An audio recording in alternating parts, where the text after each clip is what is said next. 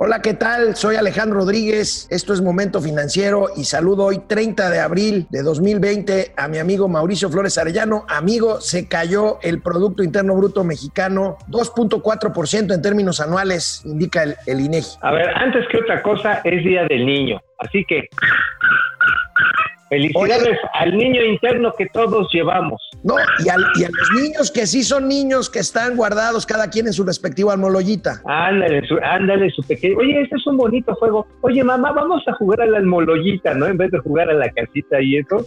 Pues está chido, ¿no? Digo, hay que ser creativos en estos días de entierro. Digo, de entierro, de encierro.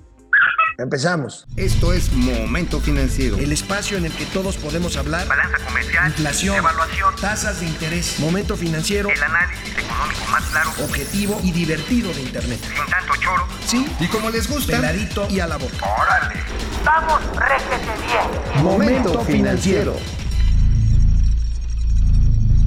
Bueno, pues este, ayer Mauricio Flores, el gobierno de Estados Unidos, la Secretaría del Trabajo, afirmaba que la economía de Estados Unidos se cayó 4.8% en el primer trimestre. Hoy el INEGI sale temprano. La economía mexicana se contrajo en términos anuales 2.6% al cierre de los primeros tres meses del año. Oye, pero para el gobierno mexicano no nos fue tan mal, es más, estamos desmintiendo aquellos catastrofistas que decían que nos iba a cargar el payaso completo, pero nada más déjame te digo que este, pues esta caída de menos 1.6% en la parte de comparación trimestre a trimestre es más grande de la que traía el promedio de los analistas consultados por Banco de México, es decir, la cosa está, se puso peor de la que se esperaba. Y ya la comparación anualizada, amigo, pues como te diríamos, pues ya ni hablar. ahí, ahí, tenemos la tabla, amigo, la tabla que siempre mostramos cada vez que reportan el PIB. Efectivamente, 1.6% la contracción bimestral es brutal, la contracción anual 1.4%, las actividades secundarias se caen 3.8% anual. Son cifras graves. Básicamente las actividades secundarias, hay que mencionarlo, son las actividades de manufactura, las terciarias son los servicios, entre ellas el comercio, que se empezó a ver muy afectado no de la pandemia, se vio afectado desde diciembre. La Navidad pasada, hay que recordarlo, amigo, no fue la mejor Navidad que hayamos tenido.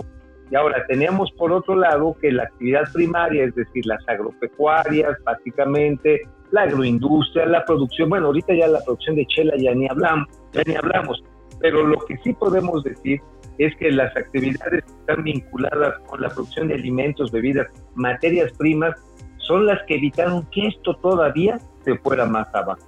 Ojo, ¿eh? Afortunadamente, por ejemplo, está garantizada la cosecha de maíz blanco para este año, afortunadamente.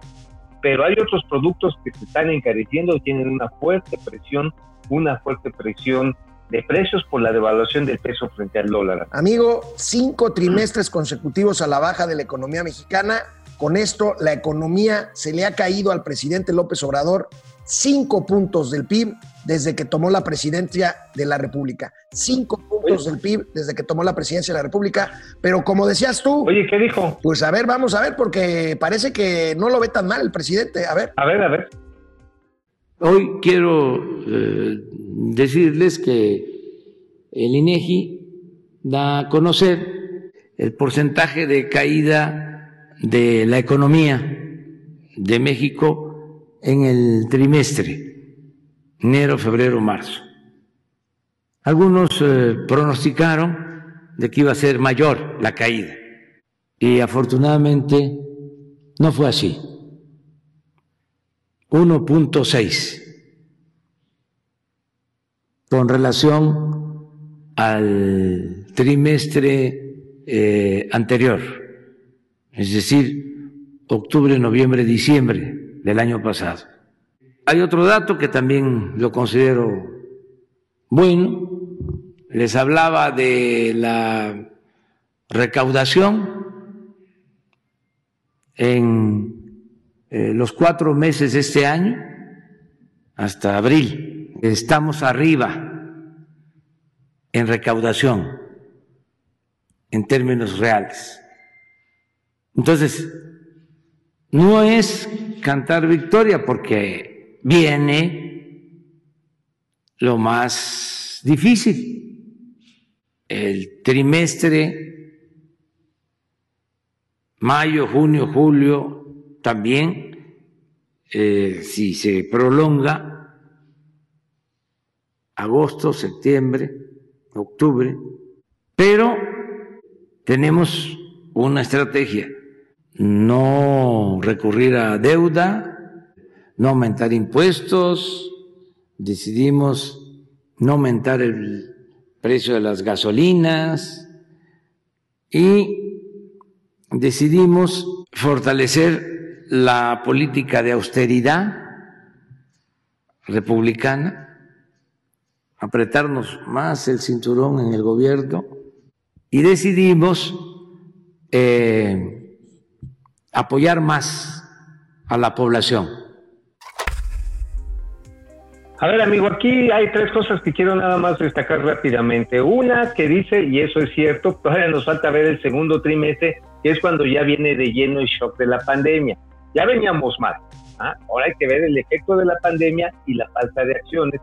La segunda cosa que creo que también hay que destacar rápidamente, pues es que sí se le está prolongando el presidente, o sea, ya, bueno, prolongando el periodo de, de posible crisis. Ya se fue, no a junio, habló de julio, agosto y a lo mejor hasta septiembre. O sea, esa sí es una largada tamaño Big Brother.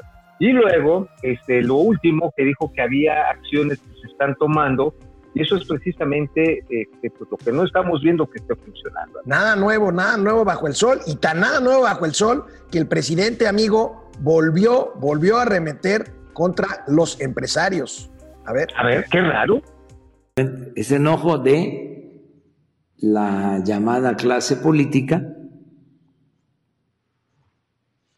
y de los llamados hombres de negocios, que en realidad ni siquiera son empresarios, son traficantes de influencia. Entonces, vamos a seguir adelante eh, yo me siento muy seguro, muy tranquilo. Vamos a regresarle la certidumbre y la felicidad a nuestro pueblo. Y vamos bien. Bueno, pues este, qué decir, amigo. Vamos a una pausa y qué te parece si regresamos con otros temas de momento financiero. Volvemos. Bueno, amigo, nada más para dar el contexto de la crisis. Efectivamente, como tú decías, la economía mexicana ya venía mal eh, en el primer año de López Obrador. A partir de ahorita se van a ver los efectos ya de la pandemia. A nivel global, la pandemia cada día cuesta 60.300 millones de dólares al Producto Interno Bruto Mundial. O sea, al presidente le preguntaron si era el mayor desafío la pandemia y dijo que no. Yo creo que sí lo es, pero bueno, eh, ya, ves, ya ves el estilo presidencial. Pues sí, también hay que agregar que, por ejemplo, a nivel mundial se está temiendo que se pierda nada más de entrada cerca de 480 millones de puestos de trabajo, que también perezcan más de 300 millones de empresas, este, y esto con todos los programas que se están aplicando a nivel mundial en diversos países para apoyar a la pequeña y mediana empresa. Si hay muchas afectaciones, aquí se está tratando de minimizar, hay que decirlo así, se está tratando de minimizar. Pero, por ejemplo, ahorita está una conferencia, una teleconferencia de Canacintra de la Confederación de Cámaras Industriales, esta que agrupa prácticamente a todas, a todas las pequeñas y medianas empresas de este país. ¿Sabes qué está diciendo en los castellanos, amigo? Está diciendo que los 25 mil pesotes de apoyo a las pymes, pues, pues nada más sirve para tantito que no resuelve realmente, como ya lo sabíamos, pero ya es una, una posición oficial, no está resolviendo el severo problema Por supuesto que están pasando el 95% de las empresas de este país. Por supuesto que no. Y bueno, amigo, pues pasamos con el secretario de Hacienda, que ahí está esporádicamente ah, apareciendo en los medios de comunicación. Arturo Herrera apareció anoche otra vez el periodista, nuestro amigo Carlos Push, presentó en Milenio Televisión la primera parte de una charla con el secretario de Hacienda. Agradecemos a Carlos y a Milenio por estas imágenes. El secretario de Hacienda justificó el tamaño del rescate de México, que ha sido muy criticado por ser pues muy reducido, como dices tú ahorita, hasta el momento. A ver. A ver, viene, ¿qué dijo el secretario? Lo que ha sido diferente, yo diría, ha sido la forma. Ahora, si hay además una restricción real Cuando uno ve que países como Estados Unidos anuncian un programa de dos trillones eh, de dólares, eso, que eso es eh, dos veces la economía mexicana, nada más para que nos demos. Cuando uno piensa que Canadá hace un programa adicional de 40% del presupuesto y su presupuesto es 45% del PIB, entonces están haciendo un empuje de, 40, de alrededor del 20% del PIB. ¿No? Cuando Canadá tiene una cosa de un tamaño similar, bueno, lo único lo que uno tiene que pensar es cuáles son los costos para ellos. Para Estados Unidos y para, y para Alemania, la tasa de interés a la que piden prestado es negativa, es decir, les paga el mercado por prestarle. Cuando Canadá levanta dinero, sí la levanta una tasa positiva, que es 0.25, o sea, un cuarto de punto porcentual. La tasa de interés interbancario en México es 6%, es decir, nosotros es 24 veces más cara que esa, ¿no? Entonces hay unos límites en cuanto podemos pedir prestado. Pues sí, tiene toda la razón el secretario Herrera. Hay costos diferenciales de contratar deuda, pero también hay que decirlo, y no lo dijo, que estos costos diferenciales se han exponenciado con este gobierno. Se han exponenciado simplemente la colocación de los bonos, que tú lo comentaste la semana pasada, amigo, de los bonos de estos de 150 mil millones de pesos, básicamente se contrataron a un 33% más caro que lo que se venía contratando. El riesgo país se ha caído, una serie de decisiones eh, inconexas, otras, pues yo diría hasta de mala leche, pues han venido pegándole de manera brutal al costo riesgo país. Entonces, y otra, y otra, pero agua. Tienes toda la razón, amigo. Y otra, ahí está un ejemplo clarito, concreto, de lo que significa bajar la calificación a México y a Pemex a los papeles. ¿no? Ahí está un ejemplo muy claro. Pero bueno, hablando de dinero que hace falta, porque eso es lo que hace falta, el secretario habló de los fideicomisos estos de los que está echando mano, mano el gobierno de la Cuarta Transformación para obtener recursos. A ver, viene. Mira, fue, fue como meterse al closet y buscar en las bolsas del saco a ver qué dinero se había. Se había cambio, pero ahí hay más. Había, más había, algunos que tenían miles de millones de pesos. Exacto. Entonces, nosotros estamos distinguiendo entre tres o cuatro tipos de fideicomisos. Ajá. Primero hay fideicomisos que están creados por ley, pues esos se tienen que quedar ahí. Ajá. Luego hay fideicomisos que están asociados a operaciones financieras de deuda o de crédito. Es decir, por ejemplo, cuando algún ente emite un bono, los recursos para darle el servicio a eso, para pagar ese bono, caen en un fideicomiso, ahí se aislan, pues esos no se pueden tocar. ¿Ah? Pero hay un tercer grupo de fideicomisos que son aquellos que eran como los guardaditos de una secretaría. El presupuesto, para, para que me entiendas tú y tu, y, tu, y tu auditorio, tiene validez de un año. Es decir, si a una, si a una secretaría le dan, por ejemplo, 12 mil millones de pesos y se gasta solamente 10 mil millones de pesos, Eso al final del año los tendría, al final del año los tendría que regresar y ya no se los pudo gastar y se va contra una presión al año siguiente. Pero cuando esa secretaría tiene un fideicomiso, los mete en el fideicomiso y se los va gastando después. Y sobre todo a este tipo de fideicomisos, esos que eran fideicomisos para guardaditos, es en los que está pensando esta medida. Pues sí, pues es estarse buscando lo que te queda. Este, el problema está en que de estarle buscando en, en el fondo del saco, eh, sí te puedes encontrar un billete de 500, te puedes encontrar, no sé, unas moneditas. Pero ¿qué tal si te encuentras una tanga? ¿Qué tal si te encuentras una carta de un banco que te está cobrando una lana? También encuentras pasivos, ¿eh? Al fondo de Sí, los sí, sí, encuentras broncas. Aguas con eso. Aguas con eso. Bueno, vamos con nuestros amigos conectados en YouTube. Lucía Mejía, eh, feliz día del niño, chamacos. Muchas gracias. Igual, Lucy. Eh, Arturo Camacho desde Tijuana. Gracias por darnos luces en las cuestiones de los dineros. Para Gracias eso estamos. ustedes. Qué bueno que nos ves. Eh, Valentine, Gracias. JB Valentine, quiebra Interjet y el dólar baja de 24 pesos a la venta. ¿Alguien todavía cree que el gobierno de fracasos lleva por bien rumbo al país? Bueno, ahorita vamos a hablar del tema de Interjet. Gerardo Palma. Sí, Gerardo Palma eh, olvidó decir que el siguiente semestre, trimestre ya veremos si la política económica surtió efecto. Pues no será así. El siguiente semestre, trimestre, Desafortunadamente la economía va a ser puede muy caer negro. 15% puede caer la economía el próximo trimestre. ¿eh? Terrible, Este, ¿eh? Roberto. Leal, Interjet se creó con la rapiña de Miguel Alemán cuando fue gobernador de Veracruz. Luis Roberto Muñiz Pues, también. ¿eh? Además, oye, Bueno, digo que desde el abuelo, ¿no? Oye, ¿recuerdas que Mexicana de Aviación tronó quebró también en una pandemia, en la del H1N1 hace... Eh, ah, exactamente. Se me hace que estos virus les gustan los avioncitos, ¿eh? sí, ¿verdad? la industria le ha puesto un gorro a toda la industria, pero siempre se lleva a varias entre las patas y parece que este es el caso de Internet. Pero yo creo que hay que tratarlo porque tenemos aquí alguna información este, que vamos a adelantar de esta circunstancia, ¿eh, amigo? Perfecto. Ahorita regresando de la pausa, ahorita regresando de la pausa, rápidamente en Facebook, Julia León de California. Julia. Eh, Depredador Mercenario, ¿cómo estás, Depredador? Jorge Alberto. Torres, Jorge Rodríguez, hermano Vicente desde Monterrey. Están activos los vuelos de Dallas a Monterrey, lo checamos. Alejandro Hernández. Bueno, canal 76 de Easy de lunes a viernes, 4 de la tarde y en Spotify, Momento Financiero. Regresamos en un segundo. Bueno, amigo, pues este tenemos el tema de Interjet. Eh, por lo que veo, traes ahí una exclusiva.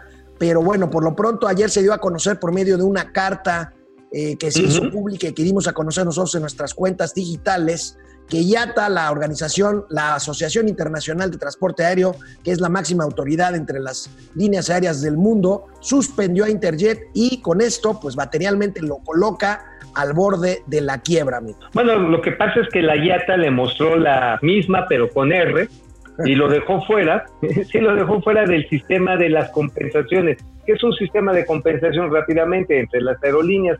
Tú compras un boleto en cualquier lugar del mundo para Interjet o Aeroméxico, Volaris o para Swiss o para Delta, para lo que tú quieras, y lo que sucede ahí, amigo, es que ese, esa caja de compensación se le reembolsa a cada aerolínea. Y entonces, pues es un sistema global que sirve también en los mercados regionales. Bueno, sacaron por falta de pago de cuotas a esta aerolínea, que ojo, ya le debe al SAT 10 mil millones, bueno, al gobierno mexicano, incluyendo al SAT, 10 mil millones de pesos. De, pues se quedó prácticamente sin aviones, ahorita nada más tiene 10 de 66, los ha tenido que regresar. Le embargaron la casa a Miguel Alemán con todo y una réplica de la silla presidencial que ocupó su abuelo. Y bueno, por si fuera poco, amigo, hoy por ahí me están diciendo que por ahí de la una de la tarde, la IATA va a salir a desmentir a Interjet. Interjet había estado diciendo ayer en un comunicado de prensa que no había PET, que estaban por regresar a la IATA.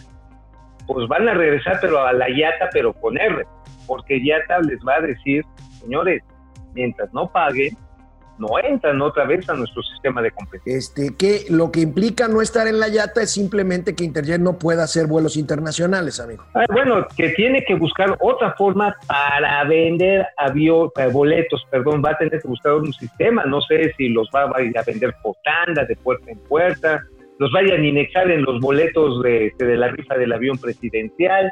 Tienen que encontrar otra cosa porque déjame les comento, Ayer hablé con el director de la Agencia Aeronáutica de Aviación Civil de México y bueno, él que decía que le están haciendo una inspección física a los aviones, no solamente de Interjet, a todos, pero con especial detenimiento en Interjet. ¿Por qué?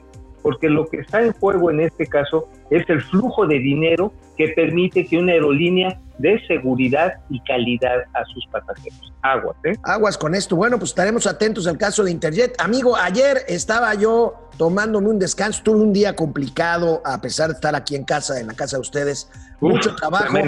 Pero en un descanso me lo interrumpiste tú porque me mandaste una carta que empresarios norteamericanos enviaron, una fuerte misiva al secretario de Estado Mike Pompeo, exigiéndole, exigiéndole ponerse de acuerdo con los mexicanos, o sea, con nosotros, ¿para qué? Para reactivar y volver a echar a andar las cadenas productivas regionales que tienen en México una red de proveeduría muy importante y que son fundamentales para reactivar la economía de Estados Unidos. Pues sí, ahora sí que tenemos la carta del niño bully, hablando de Día de Niño, pero diciéndonos, a ver, moviéndose, pero como van, porque este, pues las líneas de producción de productos militares, de productos de salud, alimenticios, bebidas fundamentales, están en riesgo, equipos electrónicos, y le están diciendo, a ver, gobierno mexicano, póngase las pilas, ahora sí, move your ask, este, porque yo lo que están haciendo es que no han definido con, este, con claridad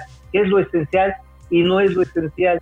Y al hacer esta, dejar esta incertidumbre, hay un montón de actividades que no están funcionando plenamente digo, esa es una ocurrencia del doctor Hugo de López Catel. Él dijo, no, lo no esencial y lo esencial. Pues no hay un reglamento, no hay una forma clara de definirlo.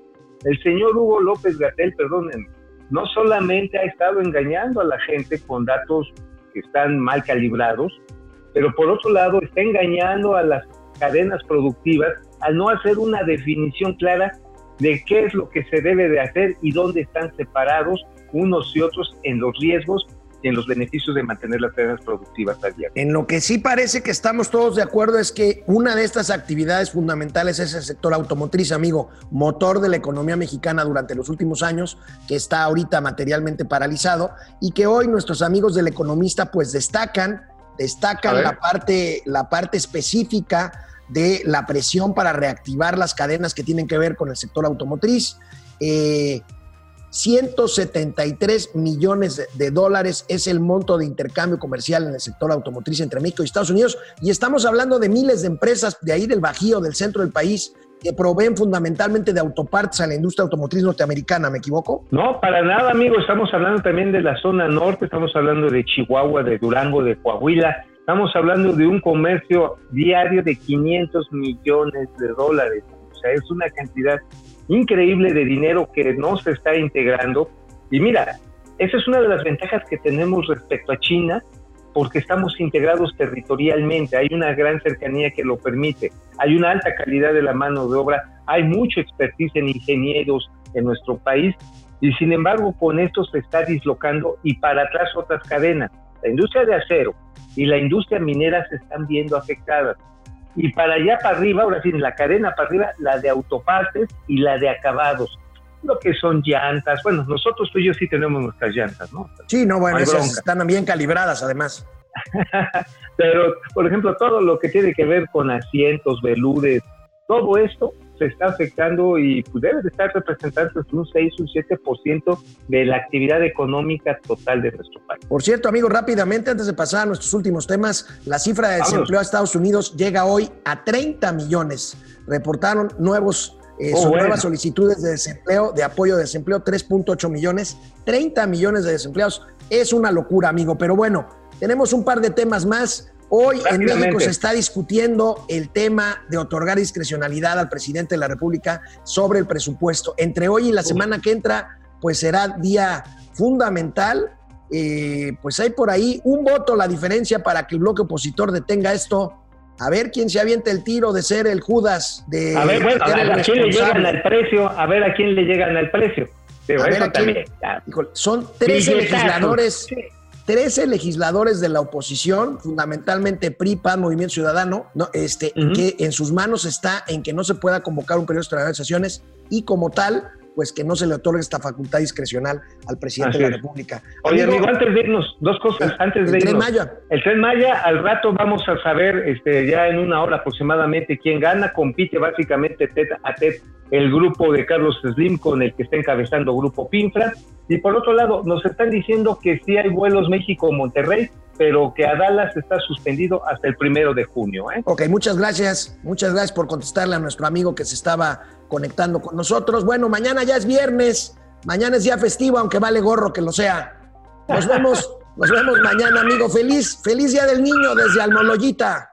Vamos, réjete bien. Momento financiero.